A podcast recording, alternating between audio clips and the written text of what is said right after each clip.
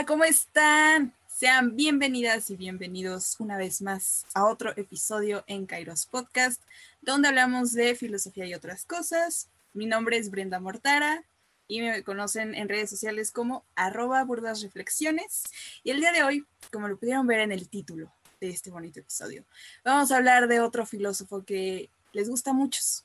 Yo digo que está ahí peleándose con Nietzsche por la popularidad y ese es Jean-Paul y Camus sobre todo, sí, cañón. Y Kant un poco, más o menos. Pero mira, este entra en el top 3 de popularidad para gente que estudia filosofía y para gente que no estudia filosofía. Estamos hablando de Jean-Paul Sartre. Y para el día de hoy, como ya vieron, o no sé si están viendo, si se enfoca la cámara en, en mi invitada de hoy, pero aquí está Michelle Nadine para ayudarme a contar la historia de Sartre. ¿Cómo estás, Mitch? Muy bien, Brenda. La verdad es que me sorprendió mucho tu invitación, porque me acuerdo que hiciste un episodio con Aranza de Nietzsche y no me invitaron. Entonces me siento muy halagada porque esta vez me tomaron en consideración. Así que muchas gracias, Brenda.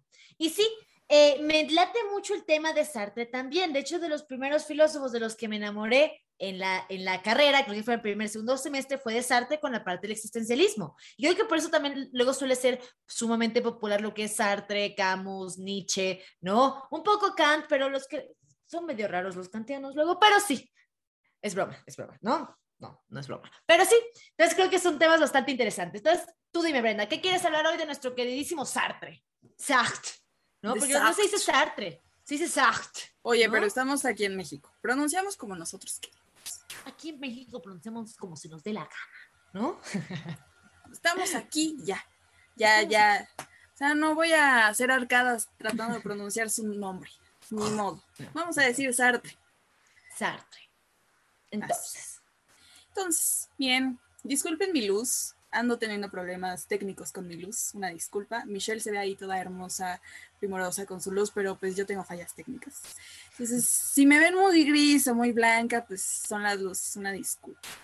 Mínimo, hoy no tenemos la impresora de fondo. Cabe recalcar, unas por otras. Exacto. O sea, cambiamos la impresora por pues la luz, ¿no? Pero mira, aquí no va a haber problemas de, ese tipo. Pero pues aquí andamos echándole ganas. Como pudieron ver, ya traigo otro micrófono, un micrófono comprado en inicio. Esa es la inversión inicial que decidí hacer a este proyecto, como pudieron darse cuenta. Ya después compraré otro y más producción, pero mínimo así. Así vamos a ir empezando, de a poquito. Uno es humilde, ¿sí o no? Sí, uno es humilde. A mí, de hecho, me regalaron mi micrófono. No sé si se puede ver en pantalla. Mm. Este micrófono me lo regaló, de hecho, un alumno. Entonces, muchas gracias, alumno, por el micrófono. Te digo, la producción patrocinada. Es sponsor. Sponsor, sponsor. Gracias, sponsor. Bueno, pues ya, ya les dijimos, o sea, por eso decidí invitar a Michelle. Ella es muy fan de Sartre, así como Aranza fue muy fan de Nietzsche este, Michelle es fan de Sartre, entonces dije, mira, ¿por qué no hacer un episodio bonito con Michelle? Ya hice uno con Aranza, ahora le toca a Mitch, entonces pues hoy nos toca, hoy toca hablar de Sartre. Entonces vamos a comenzar, ¿por qué no? Si, si me ven volteando mucho también es porque traigo mi guioncito, igual Mitch ahí también se, se apoyó de un, de un guion, porque somos organizadas, gente. Así como nos ven, somos organizadas nos mostramos organizadas, en realidad no lo somos. Exacto, sí, fingimos. Costó. costó dos semanas hacer este podcast con Brenda. Dos semanas hacer el podcast, pero se logró. Se está logrando, gente. Esto es por ustedes. Por y para ustedes. Entonces tienen que darle likes a todos estos episodios, a todos, todos los del canal. Al rato vamos a hacer un giveaway, pero eso cuenta, ¿eh? Eso cuenta. Entonces, bueno, vamos a comenzar, Mitch, si te parece. pues voy a introducir, ¿no? O sea, ¿cuándo nació este sujeto? Y a ver si, si nos puede decir datitos de, su de su signo astrológico. A ver qué, qué, qué sucede con este hombre. Jean-Paul Sartre nace un 21 de junio de 1905 en la bonita capital de, París, Géminis. Francia. Géminis. geminiano como tú, geminiano como tú. Increíble signo. ¿Qué podemos decir de ese signo? Bueno, yo creo que lo creo que lo que podemos decir de este signo se reduce a increíble, maravilloso, único, inigualable, para ser muy modestos, en especial la humildad, es, es lo que nos caracteriza. Eh, ojo, aquí estamos por puro choro, yo no sé la verdad si el signo de Sartre tiene que algo que ver con su, con su obra, pero es cierto que sí simpatizo mucho con su, con su pensamiento, pero eh, punto y aparte, continúa Brenda, por favor, estabas diciendo que nació en Francia es nació en Francia, la capital, por supuesto. Recordemos que siempre en las capitales surgen cosas que van a revolucionar en, tanto en su propio país como en otros países. Y sobre todo estamos hablando de Europa, porque están todos los países muy juntos, está cerca de España, lo cual hace que sea un poquito más fácil que el pensamiento francés se traslade a, a, lo español y de lo español pues a Latinoamérica, ¿no? Más referente en México. Y pues, ¿qué les digo? Es conocido por haber sido novelista, filósofo, dramaturgo y pues fue el máximo exponente, si no es que el mayor o el creador de la filosofía existencialista. Que no sé si aquí quieras decir algo, Mitch, de la filosofía existencialista o de tú que has estado más en contacto con ella, de qué nos puedes decir que sea como lo distintivo del existencialismo. Pues mira, Brenda, yo lo que veo más importante la parte existencialista es mucho que parte, y va a sonar redundante, pero bastante parte desde la existencia del hombre, es decir, que niega cualquier tipo de naturaleza, sustancia, predeterminación o justamente las ideas deterministas de qué es lo que puede ser humano, ser, ser el ser humano, ¿no? Y esto tiene que ver mucho con, con qué es lo que queremos ser y cómo nos convertimos en nuestro propio proyecto de vida. Ahora, ¿por qué? Porque no podemos hablar algo más allá de mi propio conocimiento de existencia del mundo. Hay algo antes que nosotros sabemos que existió un mundo, pero existe, no sé, un fundamento ontológico, metafísico, en eso no se meten como tal los existencialistas, aunque hay varios existencialistas que también se meten, o más que nada son cristianos. ¿Vale? Y tiene estas creencias en Dios, pero Sartre como tal no es cristiano, básicamente es, es ateo, y como no pueden hablar nada antes de la vida, tampoco pueden hablar nada eh, después de la muerte, ¿vale? Entonces nos quedamos aquí en un plano muy de qué es el ser humano y cómo este, a través de su existencia, va determinando su esencia. Es una definición que esperamos que se les quede grabada durante todo este episodio, porque dentro de las obras de Sartre vamos a encontrar mucho este pensamiento y mucho hacia dónde se dirige el existencialismo, que en algunas veces eh, algunos autores van a confundirlo con el eh, la fenomenología, y son cosas completamente diferentes. Hay algunas personas que meten dentro de la categoría de fenomenólogo existencialista Heidegger, y desde mi punto de vista sí toca un poco los temas de la existencia, Heidegger, pero yo no lo consideraría como tal existencialista, sino más bien fenomenólogo, ¿no? Que es como más plural, por decirlo así, que toca temas de la existencia, pero no se mete tanto en este rollo existencialista como lo haría Sartre, ¿no? ¿O tú qué opinas, Michi? Yo creo que tal vez muchos heideggerianos me van a colgar, pero yo sí le veo notas existencialistas a, a Heidegger. Ojo, por eso también parte mucho de la fenomenología. Creo que por lo que se distinguiría Heidegger del existencialismo y lo, y lo dejaría como un fenomenólogo es justamente su fundamento ontológico. ¿Vale? Pero cuando justamente Heidegger empieza a mencionar el tema eh, del ser en el mundo, está diciendo que somos prácticamente un ser arrojado en el mundo y a través de este mundo del Das Man y lo demás, es como nosotros vamos haciendo justamente nuestro propio proyecto-yecto, como le dice, como le dice él, ¿no? Y en este mundo nos enfrentamos a la nada, que es la infinitud de posibilidades que pueden pasar justamente en el, mundo circundante cósico, hablando con palabras de Husserl, su maestro, ¿no? Y es muy interesante porque, ¿por qué se puede parecer tanto Heidegger un poco a la parte existencialista? Y esto creo que tiene que ver porque Sartre justamente estudió tanto con Heidegger y como con Husserl. Por eso en Sartre podemos ver justamente ciertas notas fenomenológicas, que es lo, algo muy interesante, pero para mí cada vez que leo a Sartre, y ojo, me gusta mucho, pero como que ya me quité la venda de los ojos, eh, para mí a Sartre le falta, y es una crítica que tal vez estoy haciendo antes de comenzar eh, a ver todo esto, le falta un poco el fundamento ontológico para la propuesta que él hace de, por ejemplo, en el existencialismo es un humanismo que vamos a hablar más adelante, ¿no? Por ahí lo dejo sobre la mesa. Heidegger sí, para mí tiene ciertas notas existencialistas, pero para mí lo supera por la fundamentación.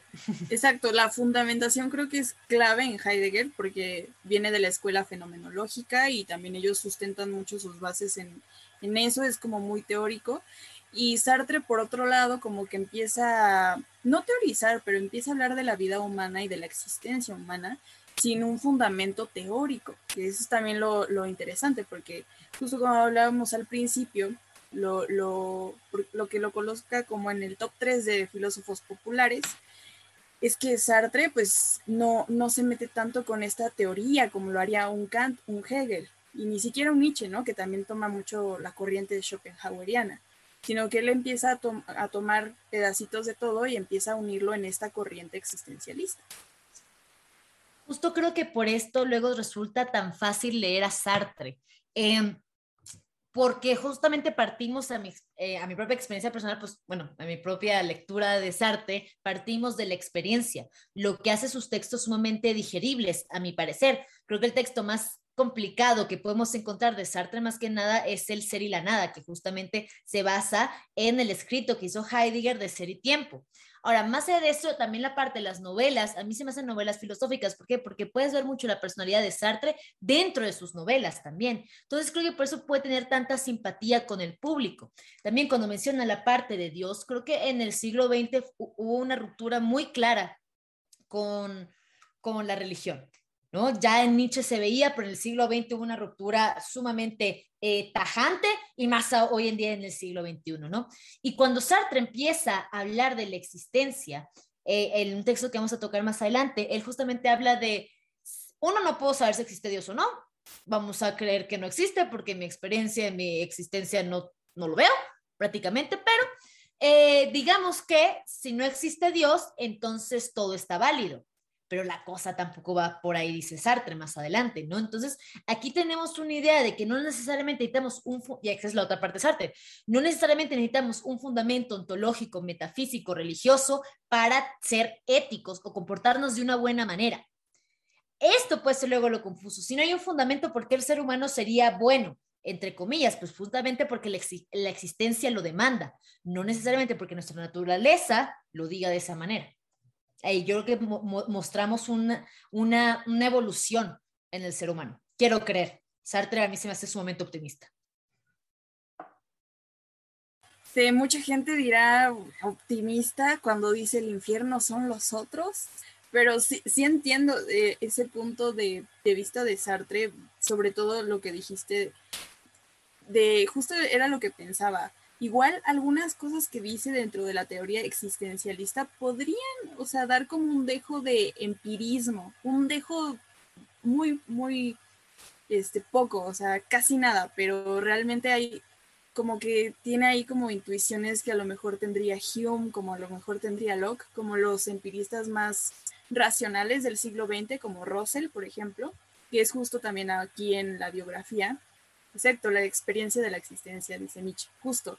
Entonces convive mucho con Russell, que es otro empirista racional, así a, más no poder.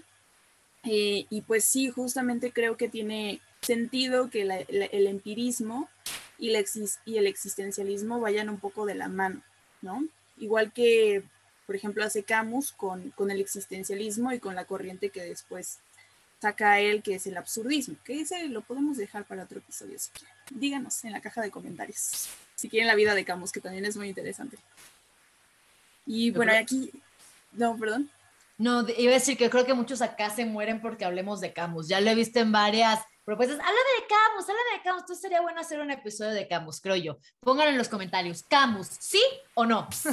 sí, déjenlo. Y a lo mejor las tres lo hablamos. ¿Por qué no? ¿Por qué no? Estaría muy interesante, la verdad. Y pues, ¿qué más les podemos decir de Sartre? Bueno, o sea, ya, ya estamos hablando aquí mucho, pero es que les digo, también hay, hay de dónde, tela de dónde cortar.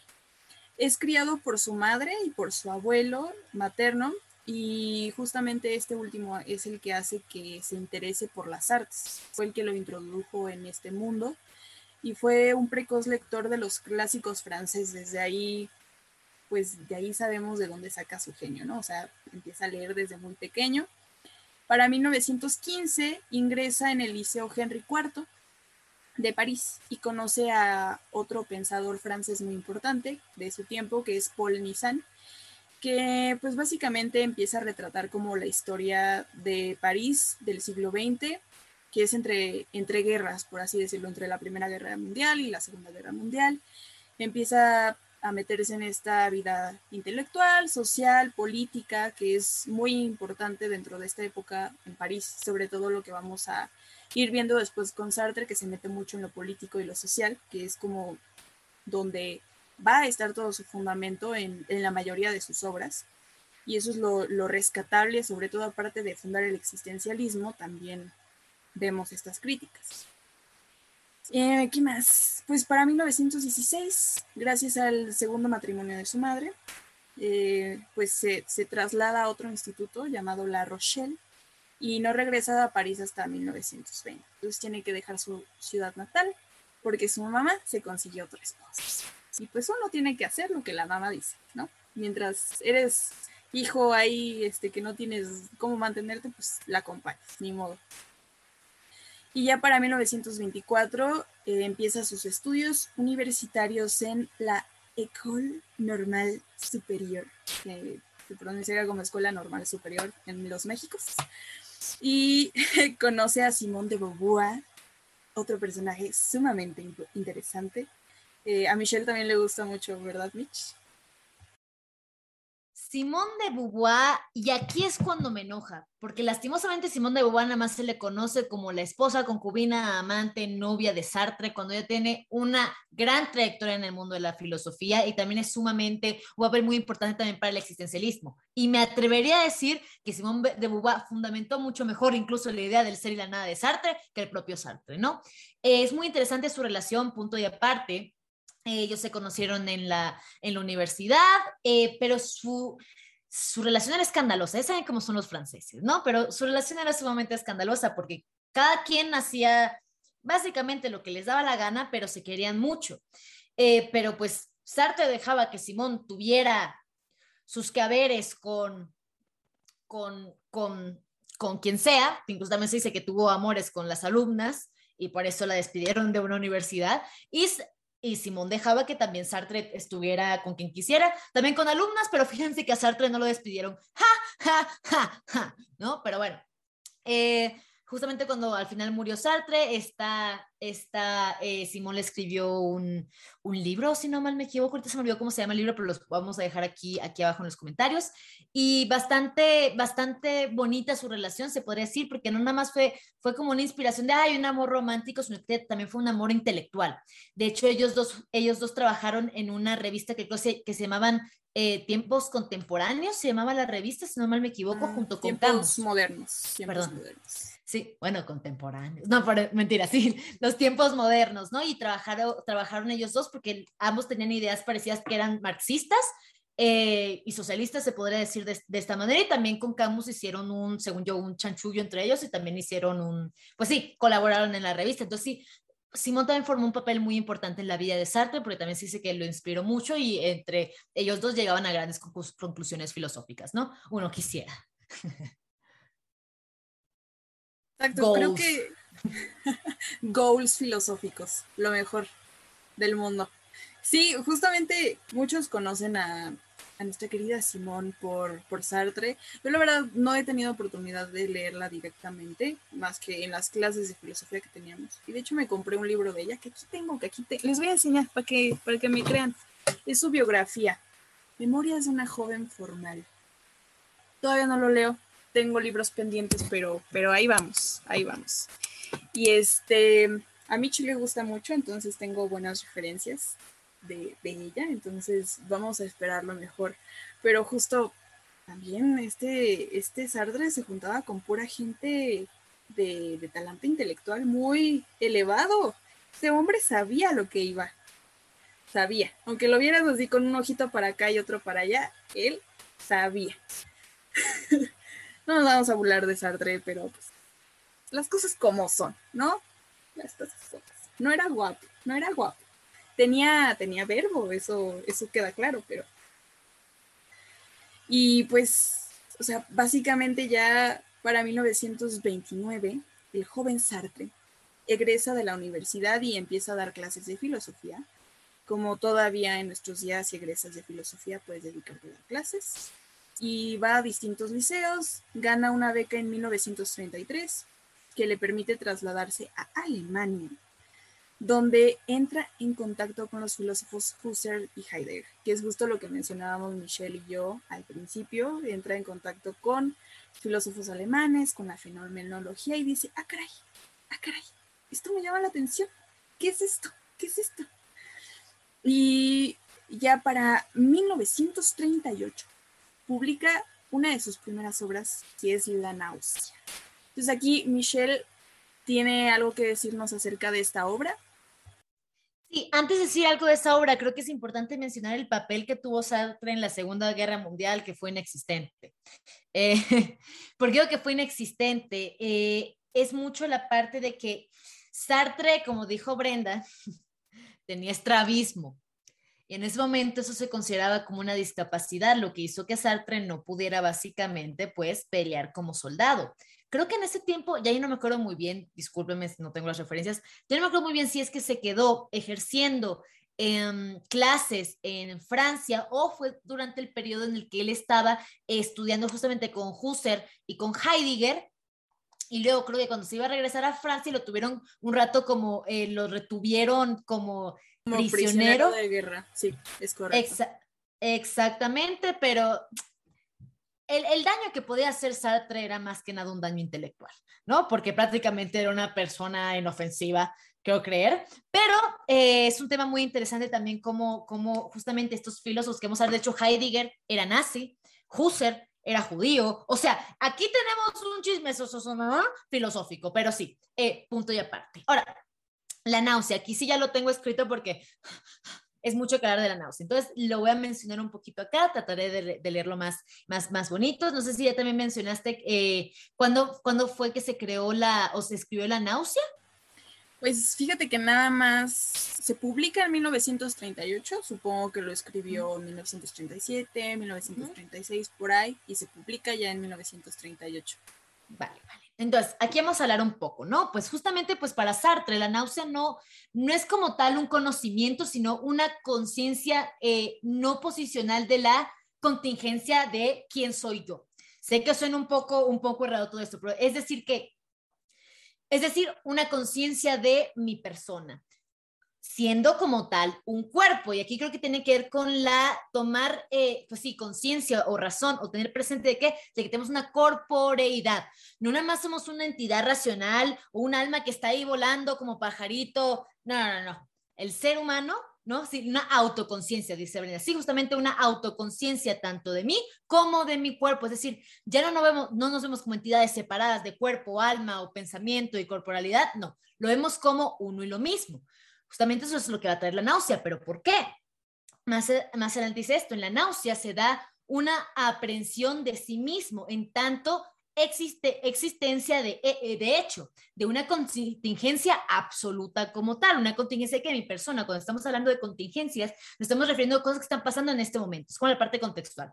Un ejemplo, ahorita el COVID es contingente, la peste ya no lo es, estamos hablando de eh, fenómenos, circunstancias, actos, enfermedades, etcétera, que tienen un momento y un espacio determinado. Ahora, justamente por esto, más adelante, la náusea nos va a revelar la conciencia de nuestro propio cuerpo, ya lo dije, perdón, fue muy reiterativa escribiéndolo, ¿no? Tanto para Sartre como para Levinas, Levinas es también un personaje sumamente importante que sale en el siglo XX, contexto rápido. Levinas eh, era un judío, estuvo en un campo de concentración y tiene un texto muy interesante que se llama La mirada. ¿Vale? Donde prácticamente habla de que justamente lo que perdimos fue vernos los unos a los otros y por eso caímos en la Segunda Guerra Mundial, ¿vale? Ahora, la conciencia no deja nunca de ser un cuerpo, sino que estamos amarrados a la corporalidad. Yo, he sido muy reiterativa, disculpen, ¿no? Ahora, esto no debe conducirnos a, a, pensar la náusea como una metáfora obtenida de los malestares fisiológicos, sino como el fundamento de ellos, el fundamento mismo, el del nauseabundo, es decir, la náusea se da cuando me doy cuenta de mi propia existencia y existen mi propia existencia y contingencia. Esto es lo que me provoca la náusea, básicamente, ¿no? Ahora, más adelante, Sartre especifica la diferencia del objeto de la náusea y la angustia, que aquí es cuando se separa un poco el concepto de angustia, tanto de Kierkegaard como de Heidegger. Ahora, aunque no lo detalla tanto como Levinas, es decir, así, la toma existencial de nuestra facticidad es la náusea y la aprensión existencial de nuestra libertad es la angustia. Aquí es cuando se va a distinguir. Es decir, la náusea nos cuenta de nuestra existencia, ¿no? Y la aprensión existencial de nuestra libertad, ¿qué va a ser? Pues justamente la angustia. Ahora bien, se trata, por otro lado, de vivencias que no se contraponen, ya que la náusea no contradice la libertad, sino que demuestra una de las condiciones de posibilidad de esta, pues la náusea se presenta como una evidencia en, enseguezadora, por decirlo así, de la existencia misma en donde se revela el carácter de estar de más, es decir, el absurdo, lo que viene a ser la clave, según Sartre, tanto de la existencia como de la náusea, en esta etapa de su pensamiento. ¿Vale? Además, esta experiencia no puede explicarse sino solo describirse. Es la experiencia de la contingencia siendo lo esencial, de la existencia, de la gratitud, de la, gratuidad perfecta. Ahora, esto fue lo que escribí a grandes rasgos, ¿no? No sé si quieres comentar algo y así que yo comento algo de lo que acabo de decir. Perdón, dije mucho, lo siento, tal vez soné muy, muy académica. No, pero está muy bien porque, ¿sabes qué? O sea, es que creo que no hay mejor forma de definir a estos filósofos que justamente hablando así con, con tantas tecnicidades que a veces son muy necesarias, la verdad. En nuestra carrera es muy necesario, chicos, una disculpa, pero así, así es. Entonces, es, es muy interesante porque ya cuando hablas de la gratuidad, que me, me imagino que se refiere a como la gratuidad de la vida, ¿no? Es, igual a lo que diría Heidegger, pero de otra forma, como ser, ser arrojados a la vida. Pero es, es, la forma de decir, pues sí, igual ser arrojados a la vida es gratis, pero igual es como gratis, ¿no? Hay, hay condiciones para vivir. Entonces, ahí me suena, ya entiendo por qué el lado optimista de, de Sartre, porque justamente es diferente a, a, Heidegger en ese aspecto, sobre todo con eh, me la paso repitiendo el Das in der Welt, pero sí, también es mucho eso de este, ser para la muerte, ¿no? De lo que mencionaría Heidegger y ahorita de lo que mencionas de, de Sartre, de justamente en Heidegger podemos ver esto de que te das cuenta de que estás vivo y de que tus actos son eh, únicos y originarios en el momento en el que te das cuenta de que tienes mortalidad. Y en el caso de Sartre, que podría ser podría ser parecido, pero no lo es, es en el caso en el que estás en el aquí y en el ahora y de que estás siendo presente y de que tu cuerpo y tu mente son presentes y de que todo esto te, te produce algo con, cuando estás en contacto con lo de afuera y te produce una náusea, pero no es como una náusea, a ver, como si hubieras tomado 20 shots de tequila y de repente te mareaste, o sea, no es ese tipo de náusea, es, una náusea mucho más metafísica, podría de ser, ¿no? Yo creo que tiene que ver, bueno, este, este, este, es lo que yo he, interpretado de Sartre, tiene que ver mucho cuando mi propia existencia me abruma, que el peso de la existencia y tomar conciencia de que estoy existiendo en este mismo momento con unas condiciones completamente externas, ajenas a mí, es aquello que me causa justamente la náusea, esta parte de la ansiedad. Ahora, algo muy interesante es cuando lo distingue de la angustia, porque Sartre vamos a hablar mucho en términos de la libertad. ¿No? Y el existencialismo en general, en general habla de términos de la libertad. Cuando hablamos de que la libertad es justamente lo que me causa angustia, ¿por qué me causaría angustia la libertad? Justamente porque yo me voy en un mundo, en un mundo en el que yo me puedo determinar, que me doy cuenta de que tengo una autoconciencia y que me puedo mover y deslizar y actuar y pensar de la manera que literalmente a mí me dé la gana. Ahora, esto me pone también en condiciones de que, de que soy libre, es decir, me pone en total poder y control sobre mi propia persona. Esto me causa angustia. ¿Por qué? Porque muchos de nosotros no sabemos cómo hacerlo. Me angustia la libertad. Pero también porque me angustia la libertad, porque la libertad siempre implica responsabilidad, si no, si no Sartre lo, definiría como libertinaje, que es prácticamente hacer lo que te, te dé la gana, no, no. La libertad conlleva una gran responsabilidad tanto conmigo como los otros y como el mundo en general. Cuando me doy cuenta de esto me da angustia, pero en un primer lugar necesito el factor náusea. La náusea es aquello que le da como botón clic, ¿no? Angustia, luego, luego. Pero primero debo pasar por el momento náusea. Es decir, el momento de date cuenta, amiga. Y en el momento que te das cuenta, amiga, llega la parte de la angustia con la parte de la libertad, la responsabilidad, y eso es un tema que podemos hablar más adelante con el tema del humanismo, es un, eh, eh, el existencialismo es un humanismo. Un humanismo.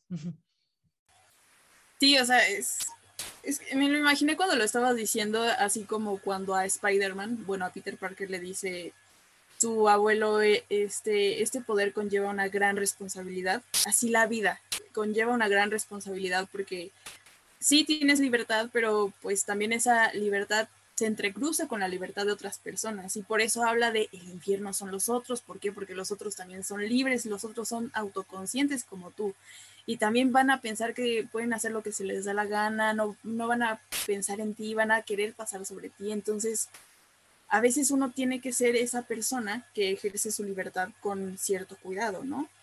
Ah, sí, yo lo entendí. No, claro, y justamente lo que tú dices del infierno son nosotros, creo que es un concepto luego también un poco malentendido de, de Sartre. ¿Qué es lo que sucede? Cuando decimos que el infierno son nosotros, significa que el otro es mi límite a mi libertad. El otro es mi límite, ¿no? Y claro, estas personas también tienen libertad, también tienen angustia, también tienen náusea, y ojo, no que eso esté mal, pero justamente el convivir con los otros es lo que a mí me pone que la libertad básicamente se vuelva angustiosa. No porque de facto lo sea, pero también la libertad siempre implica al otro, porque ser libre yo solo, mm, la libertad nada más cobra sentido cuando puedes compartirla, ¿vale? Con las demás personas. No, si ser libre yo nada más no tiene sentido. Entonces, justamente el otro, pero esto es una concepción que agarro más de Husserl, que quiero creer que tiene Sartre, porque estudio con él. El otro también es, es este, esta, esta, lo que dice, como dice Husserl, todo de yo es, ¿no? Que también me da una idea, una idea de quién soy yo. ¿Por qué? Porque hay una Brenda. Y Brenda tiene idea de Brenda, ¿por qué? Porque hay una Michelle. Es decir, está esta parte de reconocimiento mutuo. Cuando yo reconozco que el otro también tiene una libertad, lo reconozco también como, como un ser igual que yo. Cuando en realidad no es que sea un infierno, es pesado, es duro, pero justamente ese es el intento de estar acá. ¿Vale? Convivir con todo que estamos arrojados al mundo, como diría Heidegger, y hacer lo mejor que podemos con lo que tenemos. ¿Vale?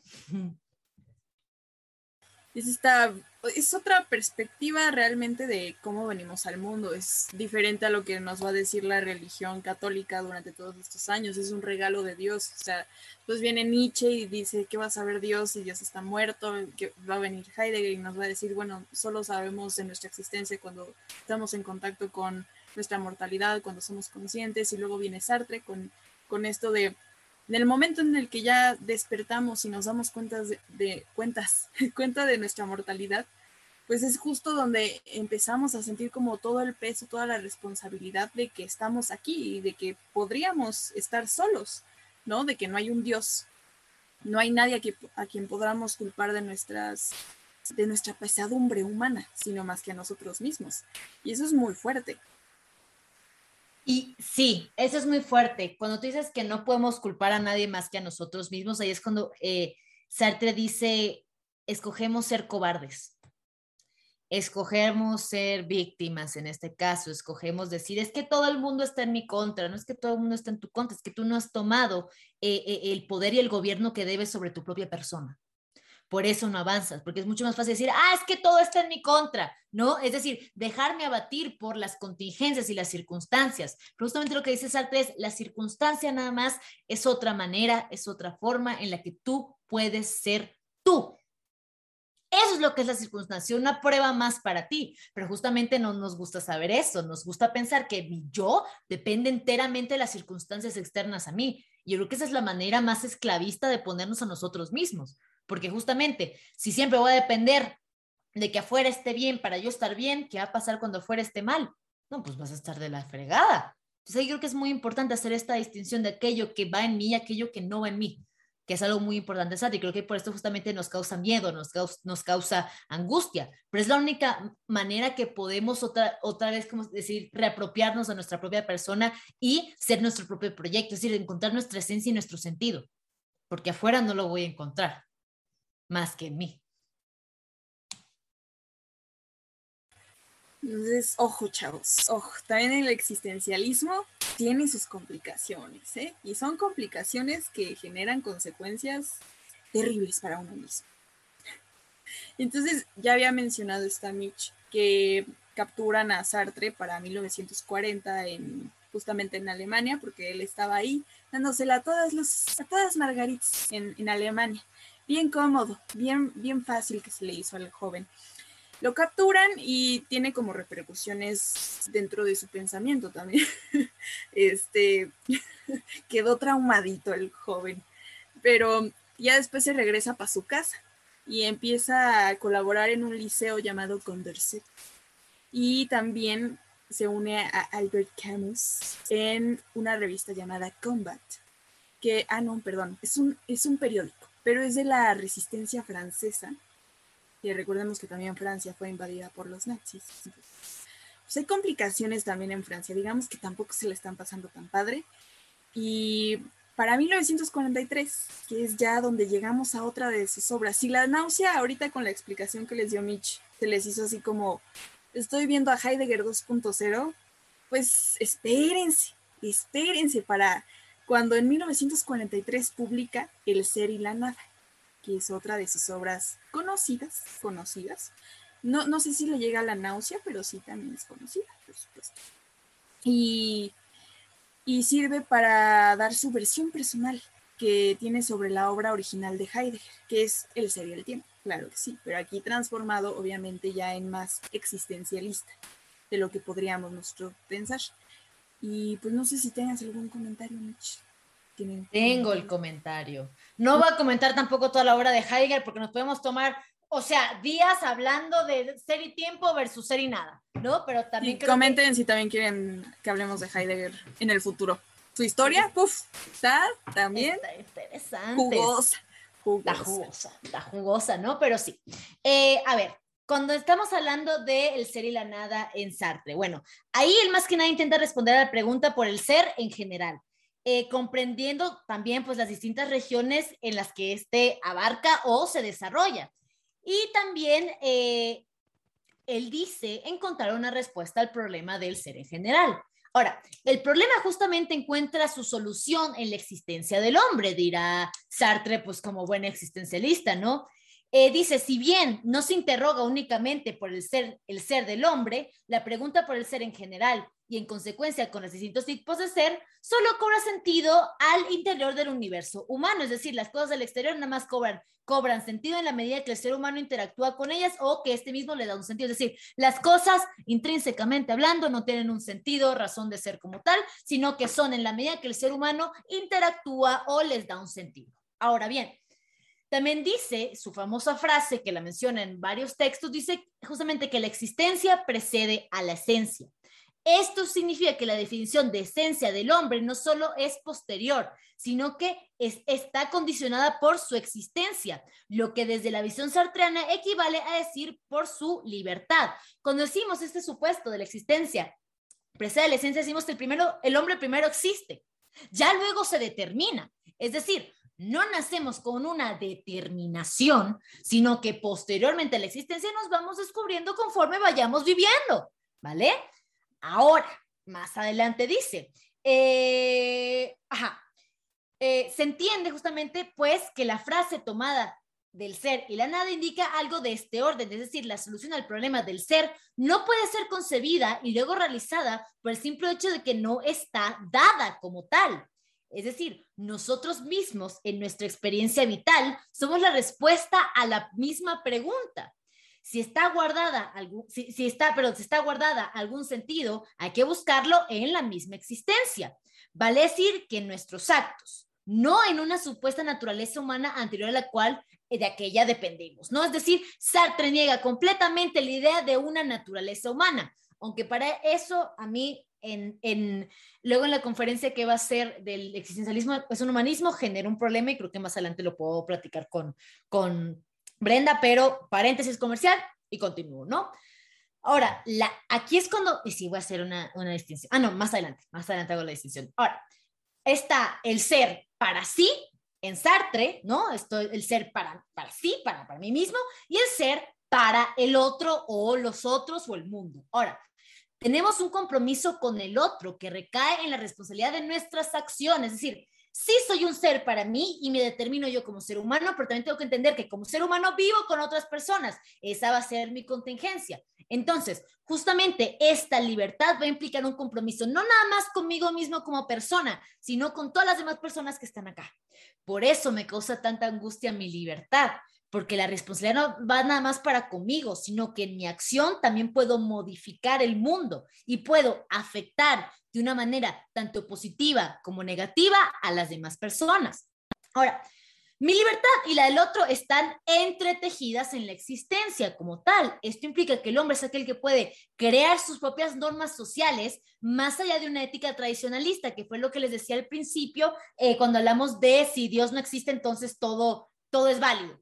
¿Vale? Ojo, pues sí, puede no ser una ética eh, tradicionalista, eh, preexistente, natural del ser humano, pero eso no significa que desde nuestra propia libertad, responsabilidad y compromiso con los unos y los otros, no se puedan hacer normas sociales para cumplir y para que vivamos en una sociedad armónica y en paz.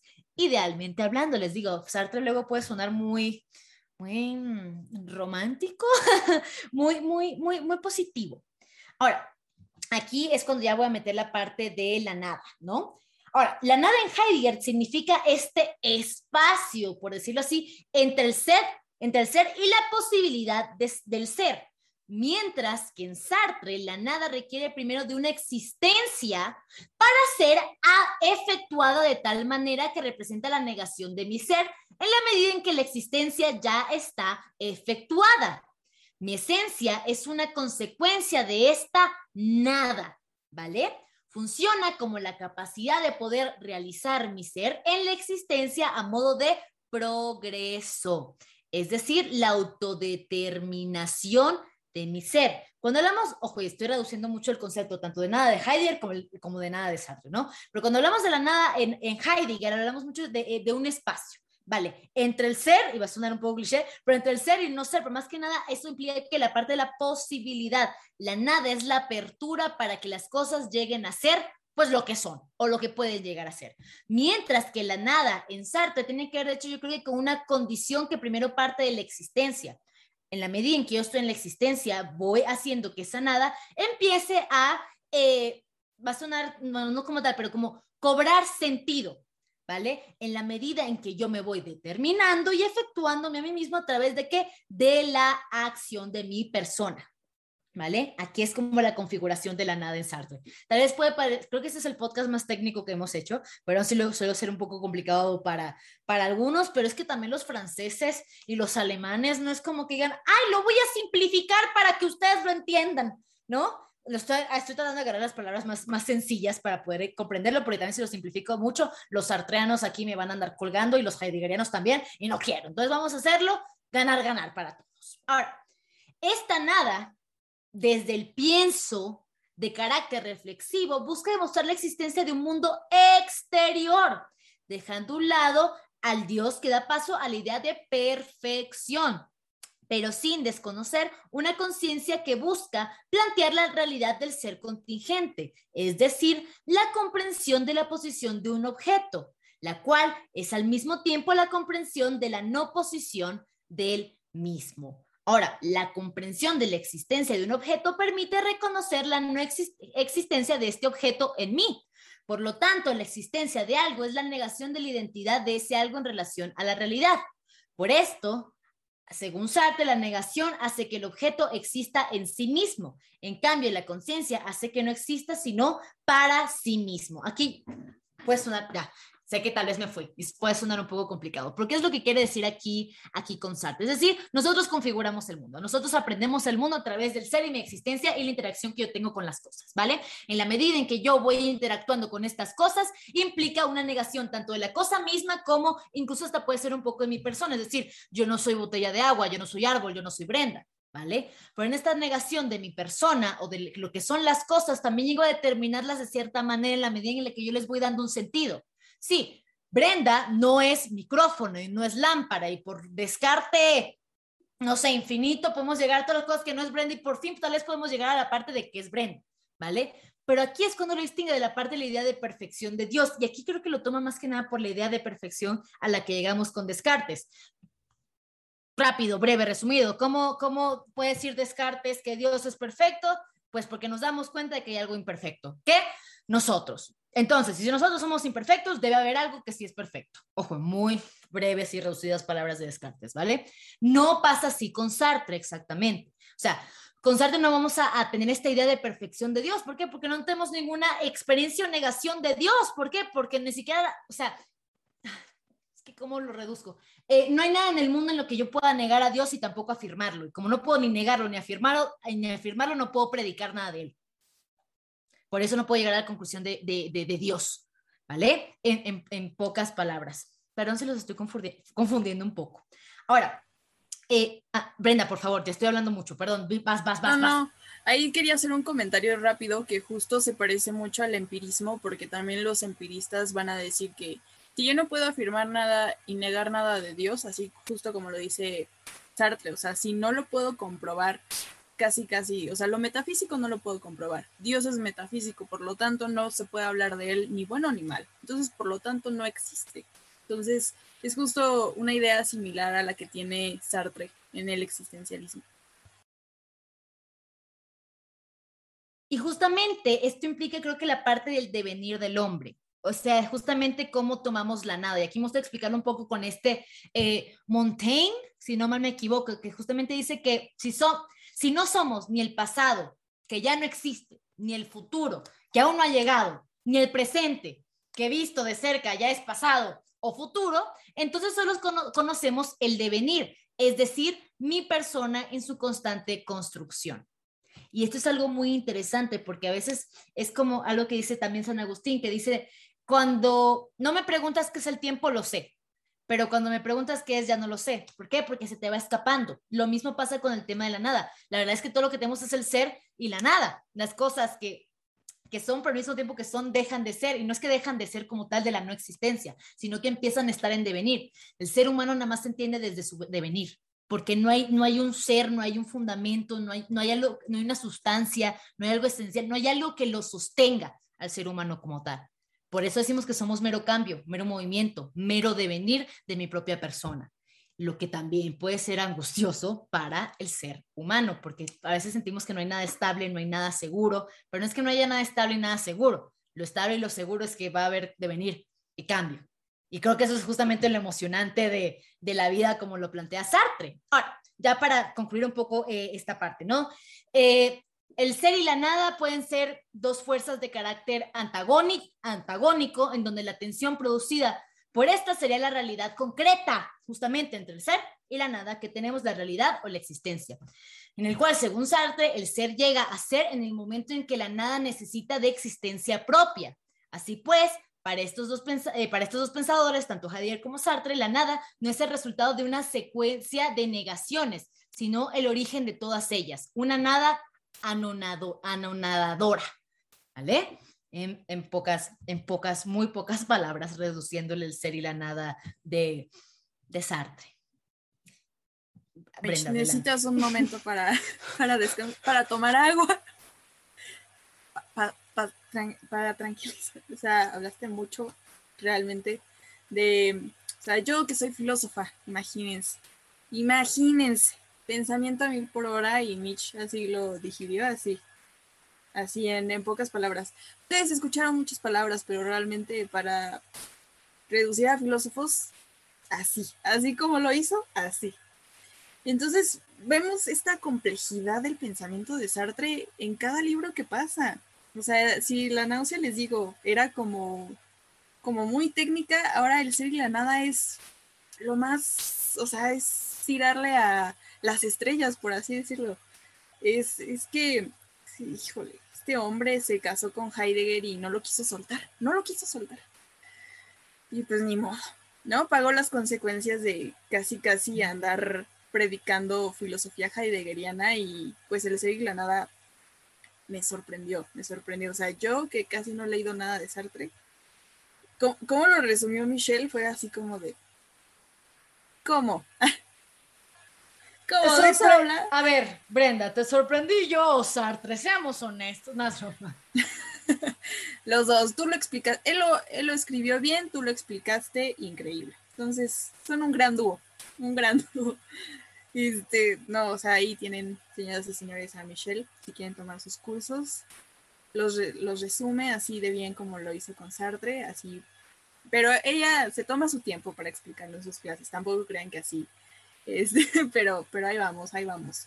Eh, dejen su like, su bonito comentario de si entendieron todo lo que habló Michelle de Tercer y la Nada, si, si realmente los, los motivó a estudiar a Sartre, y dijeron, es fácil, es pan comido, es, filósofo populachero, ¿es, es, qué? Ahí Michelle tiene su librito de, Sartre, El existencialismo es muy, bello, léanlo. Creo que es el más fácil de todos los que vamos a mencionar el día de hoy. Más entendible, digerible, ¿no? Y pues justamente ya con esto de, del ser y la nada, en 1945 deja la docencia porque dice, ay ya, ay, se vuelve medio celebridad en ese tiempo, como que comienza a ser conocido. Y junto a Simón de Beauvoir, Maurice Merleau-Ponty, que es, híjole, es otro fenomenólogo. Él sí se dedicó a la fenomenología, pero on point.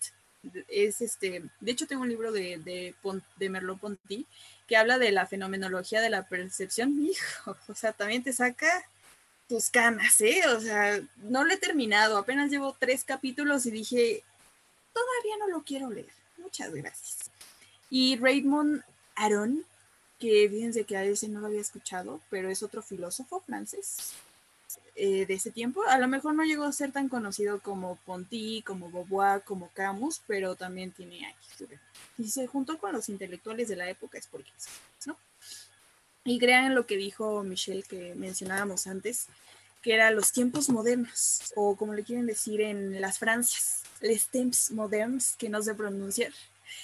Y pues es una revista de izquierda y es la más importante de su tiempo porque tiene a muchos intelectuales importantes, Sartre incluido.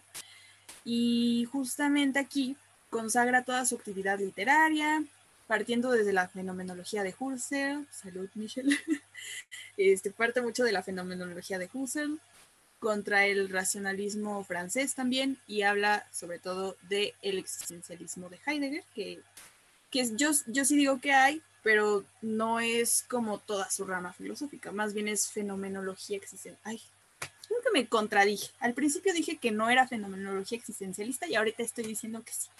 En fin, la hipotenusa. el punto es que sí, sí, sí siento que tiene existencialismo la, la filosofía de Heidegger, pero bueno, ahí lo vamos a dejar. Y también en estos años se encuentra, pues obviamente, una obra también conocida, que no es obra, que no es escrito, que no empezó como libro, es sino conferencia. El existencialismo es un humanismo. De ese sí sé un poco más. Michelle también sabe un poco de este tema. Lo leímos en la carrera creo, eh, de todos les digo, es el más digerible. Por si quieren empezar sus estudios sobre Sartre o van a entrar a la carrera, felicidades, mucho éxito. Pueden irlo leyendo. A lo mejor no le entienden a la primera, pero va tomando forma, va tomando forma. Y no sé si quieras comentar algo, Mitch, del existencialismo. No, nada, obvio. Tengo mucho que comentar sobre el existencialismo, es un humanismo. De hecho, fue la primera eh, obra que me leí de, Sartre, aunque en realidad justamente fue, fue una conferencia que él hizo. Por eso cuando se metan en este texto pueden notar mucho como que es, es muy reiterativo, incluso, pero aún así es un hombre con, un verbo, como dijo, como dijo Brenda, ¿no? Verbo mata estrabismo. Ay, qué mala soy. Bueno, eh, justamente Sartre empieza a hacer esta conferencia como una defensa del existencialismo, porque le empiezan a decir a él como que el existencialismo se basa nada más en el ser humano y su propia existencia, prácticamente que caemos en un solipsismo, nada más que, que vamos a hacer lo que nos dé la gana y que caemos en un divertinaje total y que no hay ninguna responsabilidad para con el otro. Y Sartre dice, a ver, brother, no me han leído en nada, ¿no? Hablan mucho y conocen poco, ¿no? O sea, primero pregúntame, conóceme, como Shrek, que es como una cebolla, tiene capas. ¿no? Pero se tienen que tomar el tiempo para conocer a Sartre. Eh, justamente lo que él va a mencionar en esta obra es justamente es una defensa, diciendo cómo en realidad el, existencialismo busca regresar a la humanidad, por decirlo así, a, eh, a las personas, es decir, a tomar una conciencia de que otra vez estoy en un mundo con los otros. Ahora, aquí justamente comienza a hablar justamente de que la existencia precede la esencia, es decir, eh, primero existimos, luego nos determinamos, es decir, primero eh, estamos en el mundo y luego vamos a buscando nuestro sentido, razón de ser o quiénes somos en realidad. Ahora, cuando menciona todo esto, Sartre eh, va a mencionar varias cosas muy interesantes, ¿no? Va también varios dilemas morales, preguntándonos, y les voy a poner dilema moral también a ustedes, a ver qué es lo que ustedes me dicen. Sartre les pregunta, eh, bueno, no estamos en esas condiciones. Si tú tuvieras que elegir entre quedarte en tu casa con tu madre enferma en su lecho de muerte, ¿no? O irte a la guerra, ¿qué escogerías? Y pongan en los comentarios qué escogerían, su madre o ir a la guerra, ¿no? Es decir, en uno tienes que quedarte con un ser querido, ¿no? O morir por, entre comillas, una causa mayor, ¿no? Que puedes morir a los cinco segundos de, pisar el campo de batalla, te pueden pegar un balazo y ahí quedaste y tu mamá moribunda sin que nadie, sin nadie que la ayuda, ¿no? O te puedes quedar con tu mamá y eh, en vez de ser un héroe de guerra o qué sé yo, ¿vale? Ahora, ¿qué dice Sartre? Escojas lo que escojas, no hay una respuesta correcta o incorrecta. Y eso es con lo que yo me quiero quedar con Sartre, porque además lo mencionamos un poco con el ser y la nada, que también viene prácticamente muy bien resumido en, en este apartado. Y él dice que el ser humano siempre va a escoger qué es lo mejor para él. Por eso no hay ni buenas ni malas elecciones. Dice, el ser humano siempre escoge lo que es mejor para él porque honestamente creo que nadie escogería lo peor sabiendo que es lo peor, a menos que uno, nos queramos autosabotear o dos, seamos unos masoquistas, ¿no? Pero en realidad siempre vamos a escoger lo mejor, como, como ese ex que se veía muy bueno, hasta que pasa un año y dices, madre mía, ojalá, ¿por qué no? ¿Por qué conocí a este tipo? Lo hubiera dejado. Pero en el momento que uno empieza pues, tú, a andar con esa persona, ¿no? Uno piensa que es la mejor decisión que uno va a tomar. Ahora, ahí es cuando Sartre creo que habla de un punto de que hay que ser mucho más tanto compasivos como comprensivos con nosotros.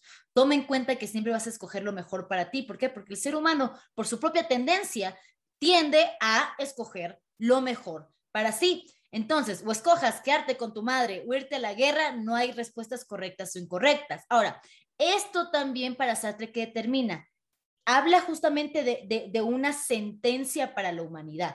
Cuando decimos una sentencia para la humanidad, significa que yo tomé una decisión que va a tener una repercusión en la medida en que la efectúo, es decir, la medida en la que actúo. Ahora, cuando digo que esto es una sentencia de la humanidad, no nos referimos a que cuando yo ya escojo irme, eh, quedarme con mi mamá, entonces todo el mundo ahora por ley va a escoger lo mismo, sino que, ¿qué estoy diciendo? ¿Cuál es la sentencia de la humanidad? Yo escojo. Es una sentencia de libertad. A veces consideramos la libertad como las opciones que tengo. La libertad no es la opción que tienes. La libertad tiene que ver con la posibilidad y capacidad de escoger. Porque podemos decir, bueno, es que ¿qué hay de cenar? O sopa o hay nuggets, ¿no? Pero no quiero ni sopa ni nuggets, ¿no?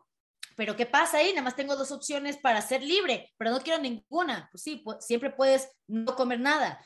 Ir al, a, no sé, al sushi antes de llegar a tu casa y comer otra cosa, ¿no? Es decir, la libertad no consta en las opciones que nos brinda la vida, sino justamente la capacidad humana que tiene para discernir o escoger entre una cosa y otro y otra. Esa es la sentencia que hacemos para la humanidad. Y tomando en cuenta que esa decisión que tomamos siempre tiene que ver con lo que es mejor para nosotros. Y ahí es cuando se caer en la conclusión. Lo que puede ser bueno para mí necesariamente es bueno para todas las demás personas. Porque si yo no haría nada para perjudicarme a mí, tampoco lo haría para perjudicar a nadie más. Otra vez, hablando ideal mente, porque hay personas egoístas que actúan con ganas de molestar a las demás personas, de hacerles la vida imposible y no como tal pensando que es lo mejor para todos. Ahora, aquí es cuando hace un poco, un poco, un poco este giro, tanto lo que hablamos al principio del infierno son los otros, etcétera, etcétera, pero otra vez es que tenemos que otra vez retomar nuestra propia humanidad y responsabilidad que tenemos sobre nosotros, porque es muy fácil deslindarles y decirnos, es que yo lo hice como, como en Latinoamérica, que es mucho países de sálvese quien pueda. ¿no? Y eh, la, frase que tenemos aquí en México es el que no tranza, no avanza. Es decir, el que no hace trampa no avanza en la vida, ¿no? Y es una idea justamente egoísta, pero justamente es lo que quiere evitar Sartre con el existencialismo, es decir, humanízate, piensa en las consecuencias, en las consecuencias de tus actos antes de hacerlo, piensa lo mejor que eh, para ti, pero también piensa lo mejor para los demás. Ahora, aquí es cuando yo les decía que tal vez no estaba tan de acuerdo con Sartre, porque él justamente decía, eh, la idea de que eh, el ser humano siempre tiende a actuar de la mejor manera o a escoger lo que es bueno para él. Ahora, dime tú, Brenda, ¿qué opinas? Cuando siempre cuando decimos que el ser humano trata de actuar de una buena manera siempre y escoger lo mejor, no estamos hablando de que el, el ser humano tiende a una naturaleza que se inclina un poco a actuar bien. Es curioso. Curioso porque mm, realmente hay muchas teorías. Tenemos a Hobbes con la naturaleza humana también del hombre, que el, que el hombre es lobo para el hombre. A Rousseau que antes de vivir en sociedad el hombre era bueno y después se corrompió. Y en el caso de Sartre, en el momento en el que menciona esto de la existencia apreciada de la esencia, es muy interesante porque ahí va a retomar toda su filosofía o toda su filosofía va a existir en torno a la existencia, a la existencia del hombre. Y él justo en, esta conferencia resalta mucho eso, de, la existencia apreciada de la esencia, y también dice por qué es tan importante recalcar ante los, ante los propios filósofos cuando, también como ante los propios cristianos, ¿no? a los religiosos, de por qué es importante hablar de que el existencialismo es un humanismo, porque, y él te lo explica si te lo va desglosando, dice, bueno, es que el, el como lo decías, Mitch, eh, la tesis principal es la existencia precede a la esencia, entonces, si antes de convertirnos, convertirnos en esencia, empezamos a existir y en el existir todavía no tenemos noción de nosotros, autoconciencia, como esta definición de yo, yo soy yo y tú eres tú, como que todavía vivimos en este orden universal en el que no hay separación. En el momento en el que nosotros empezamos a tener cuenta de nosotros o a tomar cuenta de nosotros mismos, también empezamos a hacer esa separación de los otros. Y eso es muy importante dentro de esta filosofía, porque dice, bueno, en el momento en el que nosotros empezamos a delimitarnos o empezamos a reconocernos en el otro y también a diferenciarnos en el otro, estamos empezando a marcar lo que somos. Y por eso es, por eso dice la existencia precede a la esencia. Y es justo también con lo que decías de esta pregunta de si respondemos a lo bueno, pues de alguna forma es una bondad que no podría considerarse buena dentro de la religión católica, pero sería buena dentro de las normas que sigue el hombre dentro del existencialismo, ¿no? De, buscar su propio, su propio yo.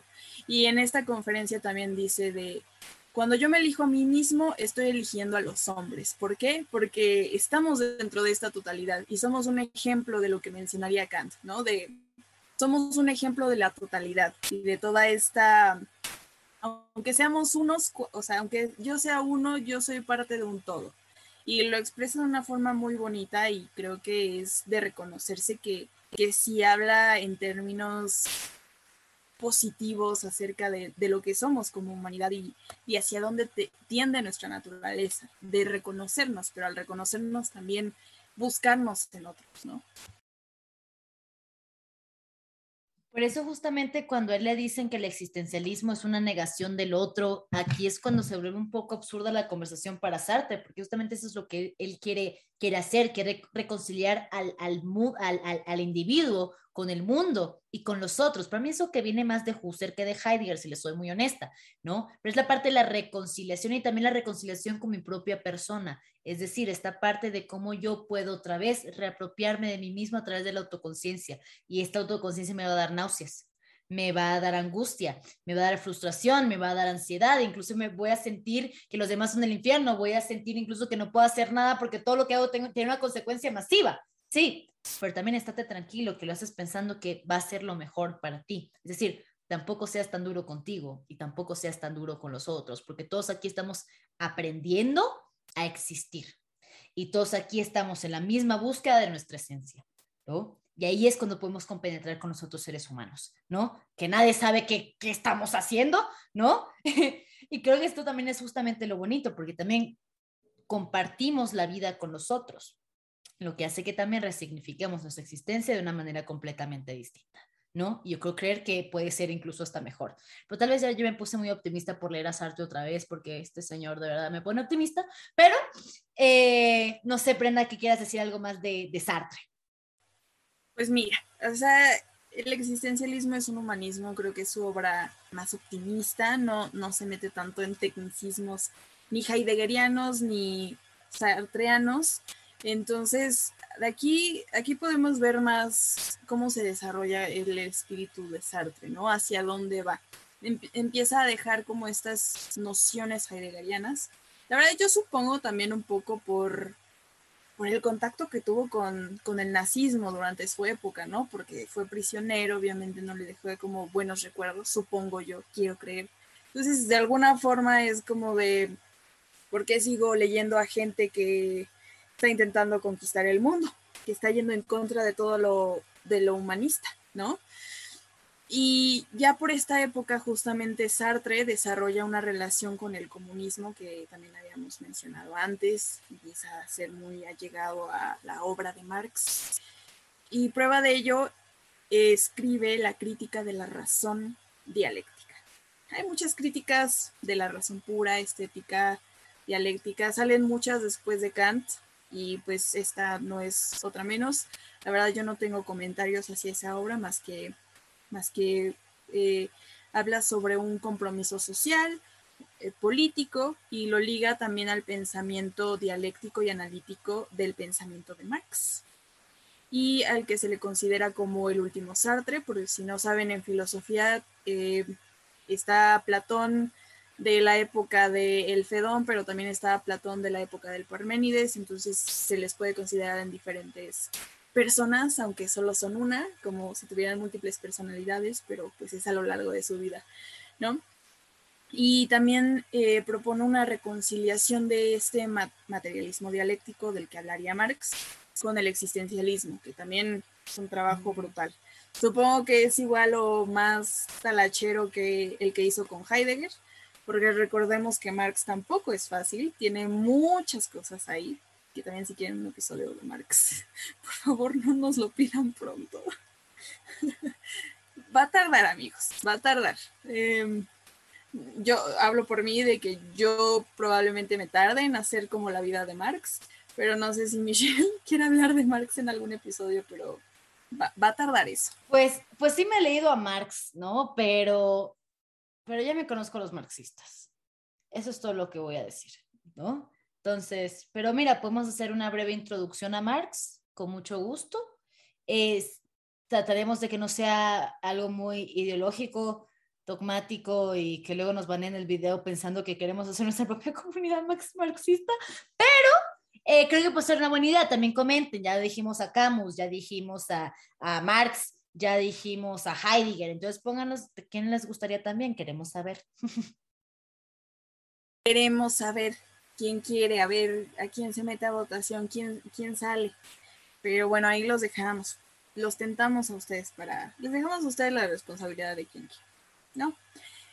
Y ya para 1964, pasando todo este drama de la Segunda Guerra Mundial, de no sé qué, em, entramos a cuando le quieren, le ofrecen el premio Nobel de Literatura al joven, bueno, ya no tan joven, Sartre y él en protesta, como lo harían luego actrices y actores de Hollywood cuando rechazan el Oscar y ya saben, que hacen sus protestas por cualquier cosa, cuando son privilegiados. Ya todos sabemos eso, pero bueno.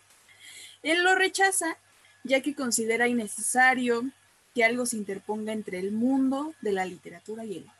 Saben, el premio Nobel eh, interpone entre el mundo, entre el hombre y la literatura. Y eso es muy bello, también es muy humanista además de no dejarse recuperar por el sistema, según sus palabras, ¿no? Desde ahí muy chairo el hombre, lo que vendrá después Che Guevara diciendo, no, aquí, aquí ya vemos ideas marxistas. Colabora con Bertrand Russell, como lo había mencionado, en el establecimiento del Tribunal Internacional de Estocolmo para la persecución de los crímenes de guerra que habían sucedido antes y participa en la revuelta estudiantil de mayo de 1968, donde se manifiestan públicamente sus actos de izquierda y asume la dirección del periódico, y aquí lo voy a tener que leer porque no, la causa to people, la causa de la gente, de, de la people, del people. Y funda TUT, em, y también para 1972 empieza a escribir, termina su obra, una de sus últimas obras, llamada El idiota de la familia, donde pues empieza a recuperar como varias ideas que había retomado antes, pero ya no tan marcadas, es, es más novela que otra cosa. Y también habla acerca de la, de la creación literaria dentro de El idiota de la familia, lo cual es muy interesante porque lo habíamos visto antes con ideas más críticas, más teóricas, filosóficas, y en esta ya vemos como más de creación literaria, y eso también es muy, muy valioso. Y para 1975 empieza a tener dificultades con su salud, pierde por completo la vista, ahora sí que estaba mal por la vista desde el principio, ahora sí que ya, ya valió. Y sigue manteniéndose al lado del el amor de su vida, Simón de Beauvoir, hasta su muerte el 15 de abril de 1908. Entonces vivió bastante este señor, recorrió eh, una época bastante turbulenta y pues sí, recordemos que también el existencialismo surgió durante una época oscura para los europeos y recordemos que muchas de las ideas francesas fueron trasladadas a México, sobre todo en 1968, que también aquí en la Ciudad de México, sobre todo, fue lo de la revuelta también estudiantil, de lo que se le conoce como 2 de octubre, no se olvida, de, de la matanza de los jóvenes de Tlatelolco por justamente hablar de ideas comunistas que ni siquiera tenía nada que ver con eso, sino que más bien estaba apenas despertando la juventud mexicana y pues eh, igual, como en todas las épocas hubo una represión, pero justamente también fue influenciada por el espíritu francés, que también ha tenido como mucha repercusión aquí en México, sobre todo, ¿no? Mitch, ¿algo que quieras comentar para ir cerrando este bonito episodio? Pues creo que lo resumiste bastante bien. Creo que el, pensamiento francés dentro de los movimientos en México son bastante claros. También creo que tenemos mucha, eh, mucha simpatía por el pensamiento francés, porque justamente hablamos mucho de esta, de esta apertura de la libertad, de la humanidad, eh, con los unos con nosotros y creo que hace este pensamiento mucho más cercano a nosotros como latinoamericanos, ¿no? También el espíritu revolucionario de los franceses creo que nos llena mucho el espíritu a todos, bueno, el espíritu, pero creo que nos llena mucho a todos, a todos nosotros y también creo que hasta cierto punto lo vemos como con, con admiración, eh, pero también una admiración que también creo que podemos ver en todos nosotros. ¿No? Entonces, justamente, yo creo que eso es lo que yo resumiría de Sartre. Creo que es un gran filósofo. Eh, para comenzar, sí, creo que siempre necesitas un bagaje anterior eh, para entender mejor las ideas, pero si no tienes un bagaje de Sartre, tengo un curso, pero eh, también puedes comenzar a leer el existencialismo es un humanismo, también puedes empezar a leer La náusea, lo bueno de estos filósofos, tanto Camus también, que lo que hace es que también tienen novelas, entonces, no necesariamente te tienes que acercar a ellos desde un punto de vista súper técnico, académico y complicado, sino también desde la parte literaria, que creo que también es muy bonito y también vale mucho la pena eh, con Sartre. Eh, creo que esa sería mi, mi, última participación, Brenda. Pues muchas gracias, Michelle, por aparecer en este episodio. Nos costó trabajo ponernos de acuerdo, pero hicimos el esfuerzo. Aquí está. Aquí les trajimos este episodio de, de Sartre Espero que les haya gustado. Si se nos olvidó algún libro mencionarlo, pues también pónganlo en la caja de comentarios para que sepamos cuál es su obra favorita de Sartre y por qué. Y pues, a ver, eh, voy a decir nuestras redes sociales. Estamos eh, como el podcast en Instagram como arroba kairos.podcast. Nos pueden encontrar en YouTube como Kairos Podcast, obviamente. También en TikTok, tenemos TikTok. Claro que sí, como Kairos Podcast. Y a Michelle la pueden encontrar como arroba cafeidos-bajo en Instagram, como arroba michiblond en TikTok, por supuesto, donde ahí pueden encontrar más contenido filosófico, cortito, para que ustedes reflexionen, piensen, analicen también ahí contextualizando en este mundo actual de lo que sucede. Ahí me pueden encontrar como arroba burdas reflexiones. No se olviden también de seguir a Aranza como arroba catarsis filosófica, que les digo, no estuvo en este episodio, no porque ya la corremos del, del podcast, que lo estamos pensando, no, no es cierto Aranza, sino porque, les digo, ya había invitado a Aranza, Aranza tiene un episodio conmigo de Nietzsche, y pues este es el episodio con Michelle. Ya, ya si ellas deciden hacer un episodio solas, pues está bien, está bien, yo, yo empecé esta idea, entonces no me, no me siento mal. Y pues nada, eso sería todo por hoy. Muchas gracias por acompañarnos y nos vemos pronto. Bye.